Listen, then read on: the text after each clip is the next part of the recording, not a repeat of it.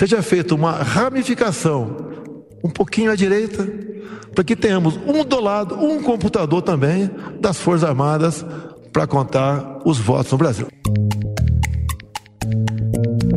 Há uma, uma linha que não se pode ultrapassar, essa linha do Estado Democrático de Direito. Tem de fechar o Supremo Tribunal Federal. Nós temos de criar uma Corte Constitucional de guarda exclusiva da Constituição decreto da graça e do indulto é constitucional e será cumprido.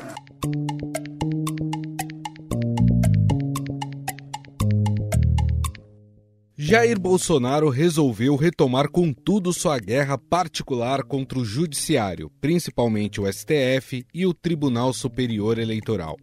Em um evento no Palácio do Planalto, o presidente afirmou que as Forças Armadas sugeriram ao TSE uma apuração paralela nas eleições de outubro, feita pelos militares. Esse é mais um capítulo da série de ataques feitos por Bolsonaro contra o processo eletrônico de contagem de votos adotado no país desde 1996. A reação no mundo político foi imediata. O presidente do Senado e do Congresso, Rodrigo Pacheco, escreveu em sua conta no Twitter nesta quinta-feira que não tem cabimento duvidar da legitimidade do processo eleitoral no país. Mas as polêmicas envolvendo Jair Bolsonaro não param por aí. Depois de conceder indulto ao deputado Daniel Silveira após condenação de mais de oito anos, o PTB, partido do parlamentar, resolveu indicá-lo a uma vaga na Comissão de Constituição, Justiça e Cidadania da Câmara. O ato foi visto como uma afronta à alta corte do país, pois a CCJ é responsável por avaliar casos de cassação de mandato, como é o caso do bolsonarista.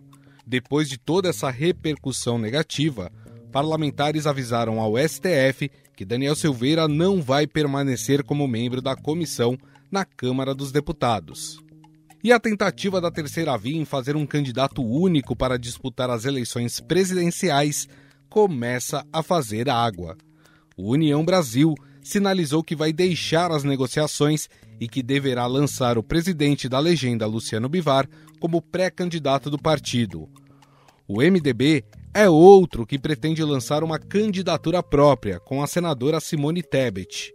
Com isso, sobraria somente PSDB e Cidadania, o que pulverizaria os votos do grupo. Ao final, teremos uma terceira via ultra fragmentada? No Poder em Pauta de hoje, vamos abordar esses assuntos com os nossos jornalistas aqui do Estadão, que cobrem o dia a dia da política.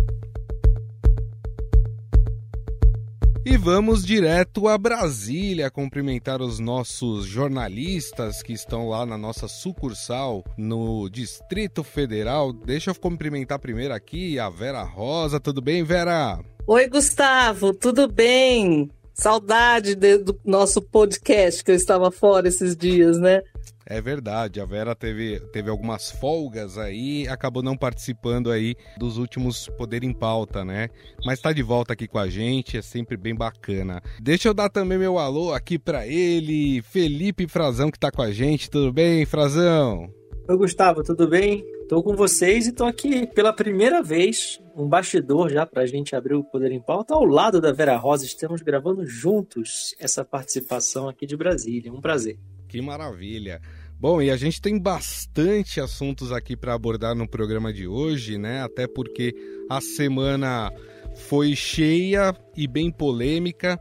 Nós tivemos na quarta-feira aí o ato cívico pela liberdade de expressão, um, evento que até agora está todo mundo tentando entender o que, que aconteceu ali, né? Foi um evento no Palácio do Planalto, mas uma coisa chamou a atenção em uma das falas, das tantas falas do presidente Jair Bolsonaro, uma delas ele disse que as Forças Armadas haviam sugerido uma espécie de apuração paralela nas eleições de outubro. Ele até falou: ah, puxa um cabo ali para uma salinha mais à direita e além do TSE fazendo apuração, os militares estariam ali também fazendo a sua apuração independente. E Vera, o presidente do Congresso Nacional, Rodrigo Pacheco, não gostou nada, nada dessa declaração, né?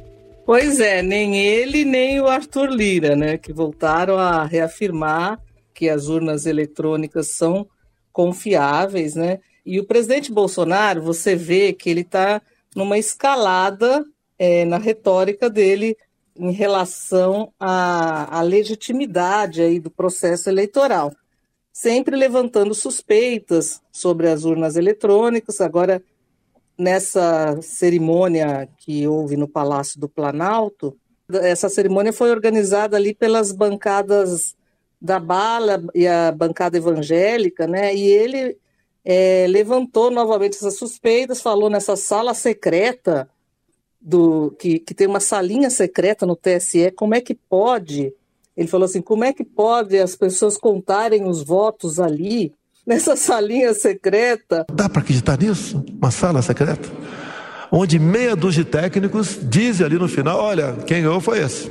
Quer dizer, está estimulando a desconfiança no processo, sendo que nunca houve nada, não tem, não tem nenhuma prova de nada, de nenhuma fraude que tenha ocorrido nas eleições. Ele mesmo, ele mesmo, o presidente, foi eleito sempre por esse processo né, de urnas eletrônicas. É, o Arthur Lira, presidente da Câmara, disse no Twitter que o processo eleitoral brasileiro é uma referência. Pensar diferente é colocar em dúvida a legitimidade de todos nós, eleitos em todas as, as esferas. E disse que é preciso seguir sem tensionamentos para as eleições livres e transparentes Quer dizer, enquanto o presidente continua com esse discurso, com, essa, com esse discurso de estimular desconfiança no processo eleitoral, os presidentes da Câmara e do Senado estão tentando apaziguar essa situação, né? E também com o Supremo Tribunal Federal e o Tribunal Superior Eleitoral. Agora, Frazão, o que explica o presidente Jair Bolsonaro voltar nessa retórica, duvidando do nosso sistema eleitoral, uma coisa que até então parecia apaziguada, né? Depois de todos aqueles confrontos que aconteceram num passado recente, parecia que a gente não ia ter mais esse tipo de discussão. E aí, poucos meses antes da eleição, o presidente torna a falar sobre isso. O que está por trás disso, hein, Frazão? Olha, Gustavo, essa é a grande questão que eu acho que todos querem saber o que povoa a mente do presidente em relação a isso, né? É, o Bolsonaro, é, desde que foi eleito, ele começou a fazer uma espécie de campanha contra as urnas eletrônicas, né? É, vale dizer que isso não era um elemento da carreira política do presidente, como quando, quando ele era parlamentar, é, mas ele passou a investir contra as urnas eletrônicas depois de eleito. É, a gente sabe que os processos eleitorais feitos é, por meios físicos são bastante mais sujeitos a fraudes. A gente vê o que ocorre em outros países, a gente viu até, inclusive nas eleições americanas, é, complicações, embora tenham se dado durante a pandemia, mas houve uma série de questionamentos. Acho que dá mais margem a esse tipo de questionamentos e dá margem também a controle de votos, né? A com, com mecanismos de cabresto, de compra de votos que a gente viu imperar no Brasil durante muitos anos e que foi ficou na história, né? Ficou para trás. Como o Arthur Lira bem falou, de fato o Brasil é referência, sim, é, o seu processo eleitoral, a velocidade com que a apuração é feita aqui. E, mas o presidente tem é, como parte de seu projeto político o questionamento, o enfrentamento com várias instituições. A gente está vendo o que ele fez com o que continua fazendo agora novamente, né, com o Supremo e parte desse, desse projeto é também questionar a legitimidade de uma justiça eleitoral. Quando ele propõe uma contagem inusitada, né, algo absurdo, que não faz parte das, esferas é, de, de responsabilidade das Forças Armadas, de, sobre qualquer aspecto, não se consegue analisar isso, dizer que faz, é obrigação das Forças Armadas ou prerrogativa fazer contagens de voto, isso é algo completamente descabido, né? É uma tutela que ele está propondo à Justiça Eleitoral. É, está propondo, é, não se sabe bem como é que as Forças Armadas vão reagir a isso. Aliás, gostaria de saber se vão também soltar alguma nota, né, Vera? Porque quando foram criticadas pelo ministro Barroso, Barroso no fim de semana, numa entrevista a uma universidade fora do Brasil, né, na Alemanha, ele e as Forças Armadas reagiram muito duramente, muito indignadas, chamaram ele de irresponsável, inclusive. Mas quando o presidente faz uma afirmação dessa, a gente não vê nenhum tipo de reação. Agora, tem uma coisa também, Gustavo, só complementando aqui, que é, você já reparou que toda vez que tem um escândalo, uma denúncia grave, o presidente Bolsonaro parece que quer desviar o foco daquilo e aparece com uma outra, um Sim. outro assunto bem, né, para chamar atenção. Isso se comenta muito aqui em Brasília. Assim, ele estava muito pressionado por aquele escândalo lá do, do MEC, né, do Ministério da Educação, com aquele balcão de negócios formado lá com pastores é, que, que estavam cobrando né, propina para liberação de recursos para prefeituras, recursos do orçamento. E aí aparece, de repente, essa questão de Daniel Silveira. Ele, eh, o Supremo condenou o deputado Daniel Silveira, porque o, Daniel, o deputado atacou, estimulou ataques ao Supremo, disse que ia bater com gato morto nos ministros do Supremo, lembra? e, e também estimulou ataques eh, às instituições, né, atos antidemocráticos. O Supremo condenou Daniel Silveira a oito anos e nove meses de prisão. Aí foi lá, o presidente Bolsonaro deu o indulto a ele, né? Sim. Aí gerou toda essa. Tanto esse ato no, no, no Palácio do Planalto foi para isso, né? Uma espécie de desagravo ao Daniel Silveira. E, e além disso, Vera, é, lembrar que nesta mesma semana a gente teve acesso pela primeira vez à informação de que esses pastores eram praticamente funcionários do governo federal, Verdade. sem ser, né? Uhum. Porque tivemos acesso aqui, por meio da Lei de Acesso à Informação, uma lei importante, que é uma ferramenta né, da sociedade brasileira, e é, o governo é obrigado a responder, embora tente muitas vezes não dar, não ceder esses dados, mas já há precedentes que deram acesso ao Estadão. A gente sabe hoje que esses pastores frequentaram mais de 100 vezes a sede do Ministério da Educação e também a sede do Fundo Nacional de Desenvolvimento da Educação, que era um cofre, né?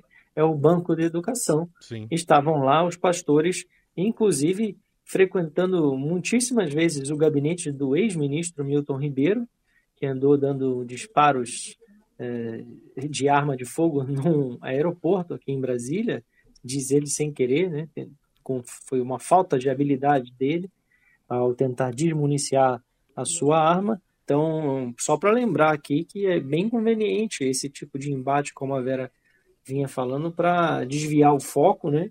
E também da inflação, né? Nós tivemos aí a, a, a projeção da inflação do PCA 15 chegando a 12%, que atinge isso se é um tiro direto no bolso de todos os brasileiros.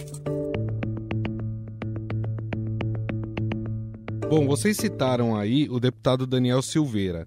Se já não bastasse a polêmica que envolve o indulto presidencial ao parlamentar, inclusive esse indulto, né, ainda vai passar por uma por um processo no STF para saber da sua validade, se é válido ou não esse indulto do presidente Jair Bolsonaro. Mas se não bastasse tudo isso que envolve o parlamentar, ele foi escolhido como membro pelo seu partido, né, o PTB, como membro permanente da CCJ da Câmara, que inclusive é uma comissão que analisa cassação de mandatos de parlamentares. Muita gente entendeu isso, Vera, como uma provocação ao STF. O que, que se fala aí em Brasília em relação a isso?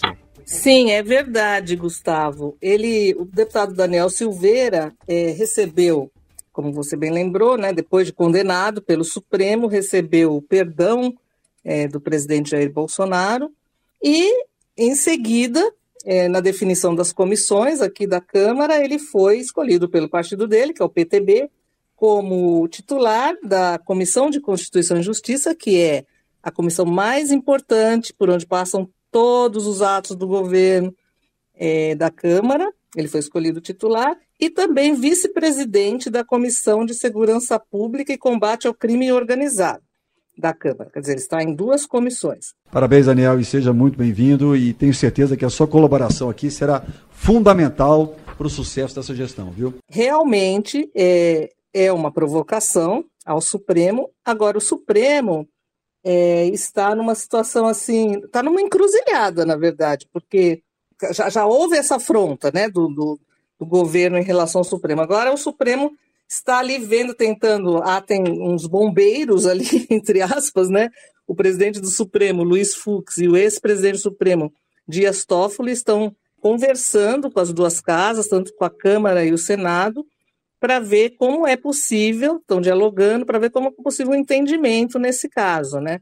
É, então, uma das ideias é que, por exemplo, essa questão do indulto presidencial não tem muito o que fazer, apesar de haver alegações de que isso é, de que pode ser considerado inconstitucional, porque ainda não houve o chamado trânsito em julgado, né, que não, não, não foram esgotados todos os recursos, apesar disso, é uma prerrogativa é, do presidente. Então, assim, esse entendimento que está sendo discutido, por esse entendimento, o Daniel Silveira não seria, então, preso, porque tem esse indulto do presidente, a questão da cassação do mandato ficaria para ser resolvida pela Câmara dos Deputados, não seria uma questão para o Supremo avaliar, e a questão da inelegibilidade passaria pelo Tribunal Superior Eleitoral mais adiante, quando Daniel Silveira for é, eventualmente registrar uma candidatura, porque ele quer ser candidato ao Senado pelo Rio de Janeiro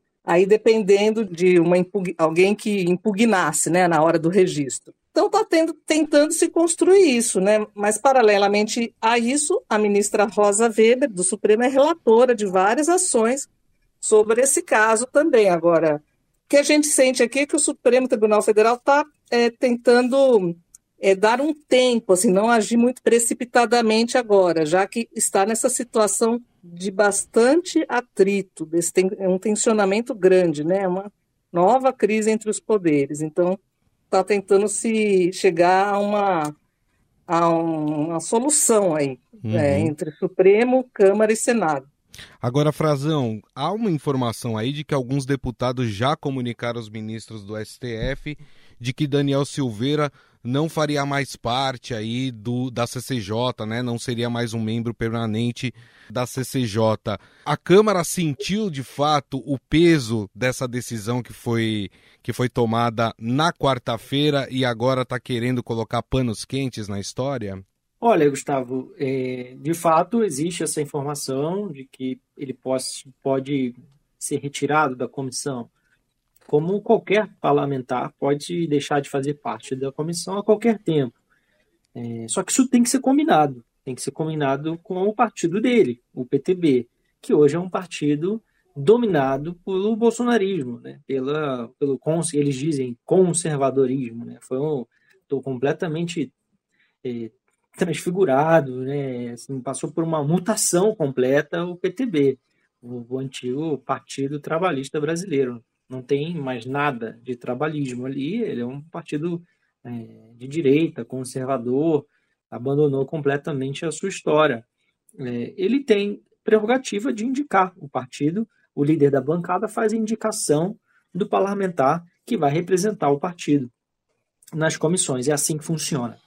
É, então, se houver um acordo com o partido, um pedido, geralmente isso é conversado com outros parlamentares da própria comissão, com a presidência, né, a direção da comissão de Constituição e Justiça, no caso, que hoje é do deputado Arthur Maia, é, que era do Democratas, é do União Brasil, é um deputado que tem diálogo com o governo, tem diálogo com o Congresso, um deputado de centro, ele, isso pode ser solucionado, retirá-lo é, da, da CCJ. Por que a CCJ? Né? A CCJ tem essa simbologia por ser a comissão mais importante. Ela é mais importante porque ela analisa, por ali passam todos os projetos mais importantes do que são analisados na Câmara, ou a CCJ do Senado também tem uma comissão é, similar, né? E, porque analisa a constitucionalidade de cada projeto de lei, de cada projeto legislativo, das é, propostas de emenda à Constituição, tudo passa por essa Constituição.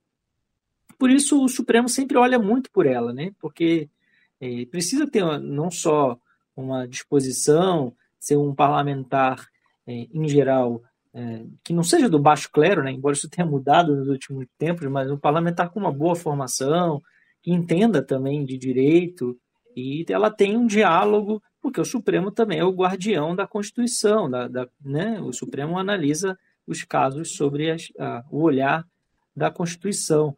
É, e, e, então é, há essa conexão direta. Soa, quando se indica algum parlamentar que tem alguma pendência no Supremo, soa como uma provocação, sim. E não é a primeira vez, viu, Gustavo? Lembrar aqui, mais uma vez, a Vera vai lembrar também, né, Vera?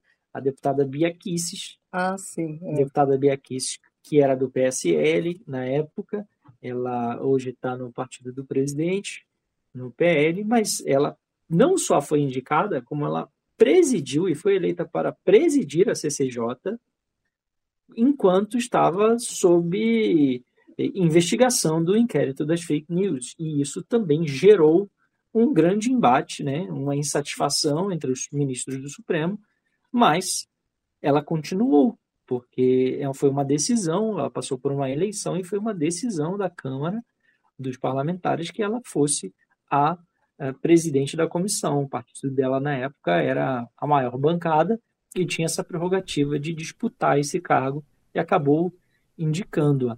Agora, lembrar também que o Silveira está em outras quatro comissões, dentre as quais a Comissão de Segurança Pública, é, que é uma comissão também importante, essas comissões podem, inclusive, decidir sobre algumas propostas legislativas é, de forma, como a gente chama, terminativa. Ela não chega nem ao plenário.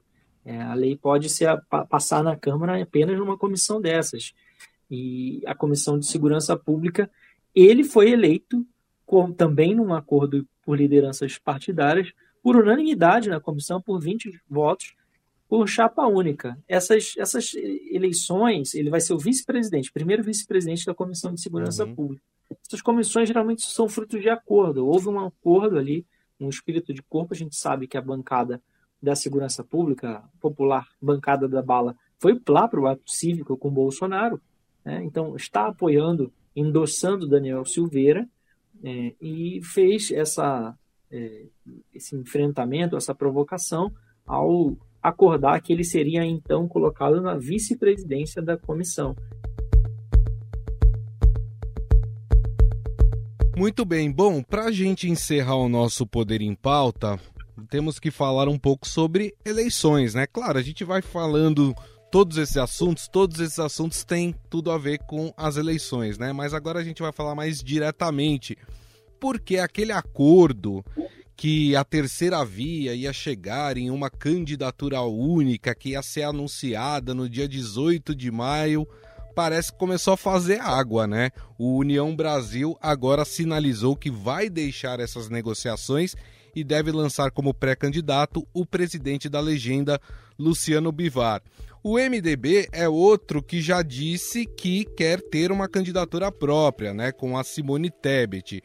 Se a gente for analisar, é, dessa turma que estava negociando uma candidatura única, só fica sobrando PSDB e Cidadania. Nós vamos ter novamente, Vera Rosa, uma terceira via ultra fragmentada? Acredito que sim, viu, Gustavo? É, porque, na verdade, esse, essa união desses partidos que você mencionou, MDB, PSDB, Cidadania, União Brasil, é, em uma única, essa união em, em torno, em torno de, de um candidato está cada vez mais improvável, porque o MDB quer lançar Simone Tebet, o PSDB ainda continua com aquela crise toda, o candidato que foi aprovado né, nas prévias é João Dória, mas tem também é, Eduardo Leite, ex-governador do Rio Grande do Sul, que disse que não, agora eu vou apoiar a Dória, mas na prática a gente sabe que não é bem assim, né? Ele está dando um tempo para ver se o Dória desiste, que é, a história é essa. Ele está recolhido para ver se o Dória desiste, porque daí ele entra em cena. É uma estratégia isso. E, e o União Brasil agora, que é o partido que é resultado do DEM e do PSL, está sinalizando que, que vai sair desse grupo. Tem uma apuração no Estadão que o governo entrou em campo para forçar o presidente da União Brasil, deputado Luciano Bivar, a retirar o partido desse grupo, que tenta viabilizar um candidato da, de terceira via, né? Ele, ele se apresenta como candidato à presidência, mas a gente sabe que, na verdade, se porventura houver uma composição, ele entraria como vice. Mas o governo entrou em campo para tentar tirar a União Brasil desse grupo e ameaçando, segundo a nossa apuração, até Frazão pode falar bem disso, que a matéria é dele também, é, ameaçando inclusive retirar cargos ali que estão nas mãos do líder do partido na Câmara, o Elmar Nascimento, né, que controla a Codevasf. E então essa situação está muito difícil. Tem ainda é, Ciro Gomes, que é ele não ele, ele não gosta desse rótulo de terceira via, né? Ciro Gomes, candidato pré-candidato do PDT. Esse está tentando se aproximar também desse grupo, mas o MDB não pode nem ouvir falar em Ciro Gomes ali, né? Então o PSDB também não. Então então tá muito difícil ali. Então a disputa até agora é, continua polarizada entre o ex-presidente Lula, que inclusive nesta quinta-feira participou aqui em Brasília do congresso do PSB, é, PSB, partido do Geraldo, do ex-governador Geraldo Alckmin, né, que é o vice na chapa. Uhum. Então a disputa continua polarizada entre o ex-presidente Lula e o presidente Jair Bolsonaro. E essa terceira via, a gente não sabe. A gente está achando que vai ser aquela coisa cada um por si, sabe? Não vai ter essa união que eles tanto, tanto disseram aí. E Frazão, quer dizer então que teve dedo do governo então nessa decisão do União Brasil? Ah, sempre tem nesses acordos eleitorais, né? O governo sempre é o, o Palácio do Planalto, especificamente, né? Os ministros da articulação política. E aí envolve não só o ministro Ciro Nogueira, mas envolve o Flávio Bolsonaro, filho do presidente, que é quem dá as cartas na campanha do lado, dividindo ali os poderes com Valdemar Costa Neto, que é o dono do cofre, o dono do partido PL, né? Então, eles fazem a ofensiva, o Flávio, desde o fim do ano passado, tem como um de seus objetivos evitar que o maior cofre da, da disputa eleitoral, a União Brasil, vai ter quase um bilhão em verbas públicas, fundos públicos para usar na, na campanha, para evitar que ele vá para outro partido, para outro candidato, né? A União Brasil vá para outra aliança, melhor dizendo, vai, e apoie um outro candidato que não o Bolsonaro. Ainda que não fique com o Bolsonaro, que seria o ideal para eles, que tenha é, ou não tenha candidato, fique neutro, ou libere os seus parlamentares, né? É, que, é, é, o, que, mais provável, né? É o que na prática já está acontecendo, viu? O Luciano Bivar já conversou com alguns parlamentares, por, exemplo, alguns parlamentares que são militares, que são do União Brasil, como o general Pertenelli, de São Paulo, é um militar general do Exército, da Reserva. Ele falou: não tem como fazer campanha contra Bolsonaro. O eleitorado do Bolsonaro é o meu eleitorado também. Uhum. É, eu já tenho um acordo com o Bivar que eu vou apoiar o candidato do Bolsonaro aqui no Estado, é, que eu vou fa fazer campanha é, para o Bolsonaro, ligado ao Bolsonaro de alguma forma. Se o Bivar for candidato, aí tudo bem, eu apoio o Bivar também, mas não posso falar contra o presidente Bolsonaro. Então, isso acontece, a maioria do União Brasil, do partido, passa por isso. É um partido que é muito mais inclinado a apoiar o Bolsonaro ou ter uma candidatura própria, uma composição, né, do que qualquer outra coisa. Agora, a opção do União Brasil, o candidato que eles tinham, é, que era o mais competitivo, era a opção do Sérgio Moro, que hoje está praticamente descartado. Só ele diz que. Uh, que ainda pode ser. No futuro, a gente não sabe bem né, o que, que o futuro nos reserva, aquelas frases enigmáticas que ele andou falando agora, recentemente, inclusive aqui para a Rádio Dourado, uhum. né, para os nossos colegas da rádio. Mas, é, sinceramente, o União Brasil não, não quer dar espaço para ele, ele não é bem quisto no partido e por isso, inclusive, inventaram essa candidatura do Bivar, que está posta ali para negociação. Agora me lembra, eu estava pensando aqui, ouvindo a Vera falando, né, de cada um fazendo as suas coisas. Tem o Ciro, né? O Ciro uhum. continua aí na praça, quer conversar, inclusive é. tem diálogos, canais de diálogo com o próprio União Brasil e com o PSD do Gilberto Kassab. Ah, é, e tem o PSD. Né? Não vamos esquecer que tá, tá quietinho agora, não encontrou um candidato, mas está quietinho. Desses todos, o único que de fato está fazendo campanha nesse momento, está na rua, é o Dória. Uhum. Está sozinho, né? Muito sozinho. Conseguiu, parece, compor ali, segurar o movimento do Eduardo Leite. O Eduardo Leite reconheceu aí nas últimas semanas que o Dória é o candidato e tudo mais. E, é, reconheceu, mas é né, é aquilo, né? Tá. Tá, tá esperando a oportunidade, né? Se o cavalo passar encilhado, né? Como ele diz. Verdade. É, tá, ele está ali, ele vai ficar ali do lado, né? Esperando ver o que, que sobra, um rebote. Mas o Dória é o único que está na rua aí, estava rodando o país, é, já foi para o Nordeste, já foi para a Bahia, né? Já agora está em Goiás nesses últimos dias estava tentando movimentar o nome dele, fazer campanha para ver se ele se materializa como candidato à terceira via. E se for ele mesmo, o que indica, né, Vera, é que muitos desses partidos não vão querer fechar com ele. Exatamente, tem isso também, é, porque a rejeição do ex-governador João Dória é alta, né? Então é, tem realmente isso que o Frazão falou. É, esses partidos ah, não, não estão muito animados a fechar com o nome dele. E o PSD, de dado, o PSD do, do ex-ministro Gilberto Kassab, ainda é, não se sabe para onde vai também. Pelo que a gente está vendo aqui, a tendência é que libere os votos. É, tentou lançar Rodrigo Pacheco, não conseguiu. presidente do Senado desistiu é, no, do lançamento da candidata, de lançar sua candidatura tentou lançar o próprio Eduardo Leite, governador do Rio Grande do Sul, também não conseguiu. Então, agora não se sabe. O ex-presidente Lula está tentando atrair o PSD, mas eh, Kassab tem dito que no primeiro turno não dá, ele ainda continua até dizendo que vai ter candidato, que não parece muito provável, não. Mas vamos aguardar. É isso aí, vamos aguardar os próximos capítulos da novela política brasileira. E assim nós encerramos o nosso Poder e Pauta desta sexta-feira, agradecendo mais uma vez a companhia sempre muito gentil de Vera Rosa. Muito obrigado, viu, Vera?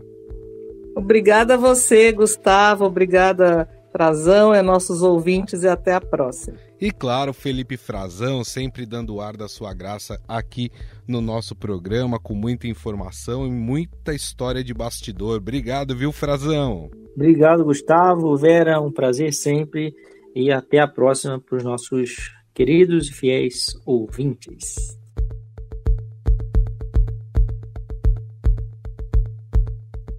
O Estadão Notícias desta sexta-feira vai ficando por aqui. Contou com a apresentação minha, Gustavo Lopes Produção e edição de Jefferson Perleberg e Ana Paula Niederauer e montagem de Moacir Biasi. O editor do núcleo de áudio do Estadão é Emanuel Bonfim. Mande seu comentário para o nosso e-mail podcast@estadão.com. Um abraço e até mais.